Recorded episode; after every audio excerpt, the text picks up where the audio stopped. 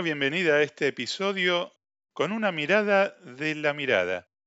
Cuando hablo de la mirada, en este contexto, no me refiero a la mirada sensorial de la vista, sino a una perspectiva, un punto de vista metafórico, una forma de entender sobre una temática en particular. En este preciso momento, tu cerebro está usando una capacidad llamada metacognición. Se trata de pensar en lo que pensás, pensar en cómo pensás, pensar en tus pensamientos. Esto es una de las características principales que nos distinguen a los seres humanos de la monachita de Tarzán, del perro o gato que tengas más cerca, o de cualquier otro animal. Por otra parte, hay una característica del cerebro que consiste en ponderar la supervivencia por sobre todo. Tu cerebro recibe y procesa miles de estímulos a cada instante. Si fueras consciente de todos los estímulos externos que llegan a tu cerebro, entrarías en algún tipo de locura. Mientras estás escuchando esto, tu cerebro también está procesando si sentís que en el ambiente donde estás hace frío o calor, el sonido de algún vehículo que acaba de pasar por allí cerca, el color de la pared del ambiente donde estás, si hay algún mosquito u otro insecto, o tal vez algún pajarito o una mariposa revoloteando por ahí, el gusto de un sorbo de mate u otra bebida que tomaste recién, algún aroma en el aire que respirás y muchísimas otras cosas. Para poder interactuar de manera efectiva con el medio ambiente, tu cerebro aplica filtros para enfocarse solamente en lo que sea relevante para la supervivencia o que sea novedoso, atractivo y placentero. Y para poder reaccionar rápidamente, por cuestiones de supervivencia, va seleccionando información.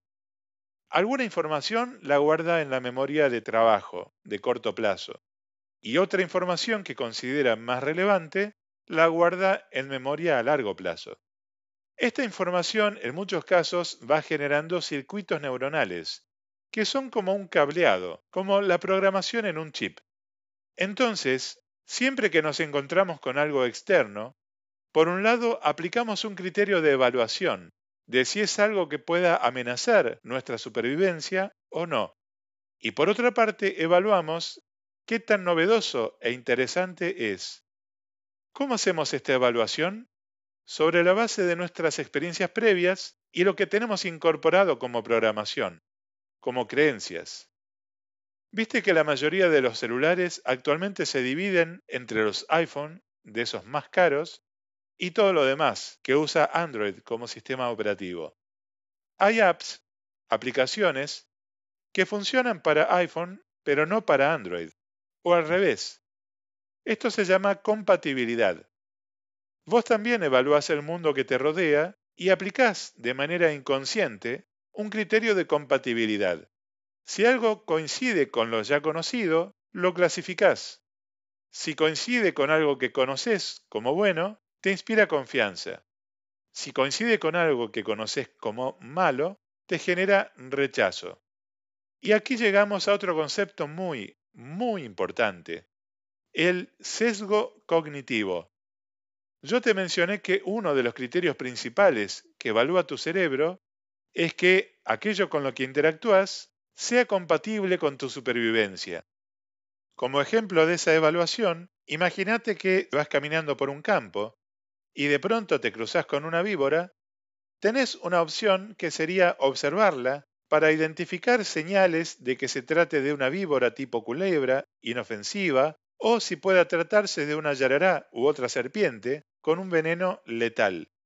Y tenés otra opción de reaccionar, y, por ejemplo, salir corriendo, alejándote de ella. Si bien hay personas que se llevan bien con los reptiles, eso es un tema aparte, pero si tu cerebro va a dudar sobre qué actitud tomar, la viborita en cuestión podría ser una yarará que te muerda bien mordido antes de que puedas reaccionar siquiera. Entonces, el cerebro tiene mecanismos para, primero que nada, lanzar una alarma una alerta general. Esto se representa físicamente como una sorpresa ante lo nuevo. E inmediatamente se dispara una evaluación que primero, por las dudas, asume que eso nuevo es una amenaza a tu supervivencia. Después, eventualmente, si empieza a reconocer aspectos de eso nuevo que coinciden con lo conocido y te da información de que eso no es una amenaza, ahí podés acercarte. Pero el primer impulso es clasificar lo desconocido o diferente como presuntamente peligroso. Si te encontrás con alguien caminando por ahí y ves rasgos que te resultan familiares, como que es parte de tu tribu, por así decirlo, tal vez sea un asesino despiadado, pero en principio lo ves como alguien cercano. Si por el contrario te cruzas con alguien que es más bueno que, no sé, ahí completamos la frase con lo que sea bueno para vos. Pero ves en esa persona algún rasgo que va en contra de tus principios, tus valores, tus creencias, tus estándares de lo bueno. En principio, como mínimo, te hace ruido, pero es muy probable que en principio te genere una sensación de rechazo. Lo mismo pasa con las circunstancias. Lo que pasa a tu alrededor, ya sea en tu casa, en tu barrio, en tu ciudad, en tu provincia, en tu país, en tu continente o en tu planeta. Lo que pasa simplemente pasa, y lo que hacen otros son acciones que hacen otros. La primera reacción es evaluar si afecta o no a tu supervivencia, y si es algo conocido o no. Al cerebro también le atrae lo novedoso, como mencioné antes, pero esto no significa que esa curiosidad por lo nuevo y por lo distinto tienda a un acercamiento. Lo que implica es que dirigimos por un momento nuestra atención, nos enfocamos en eso, filtrando y dejando de lado muchas otras cosas. En ese momento de atención es cuando se hace esa evaluación de posibles amenazas. Es algo que ocurre en un tiempo muy, muy breve y es inconsciente y automático. No podés controlarlo. Esto es lo que se llama, como dije antes, sesgo cognitivo.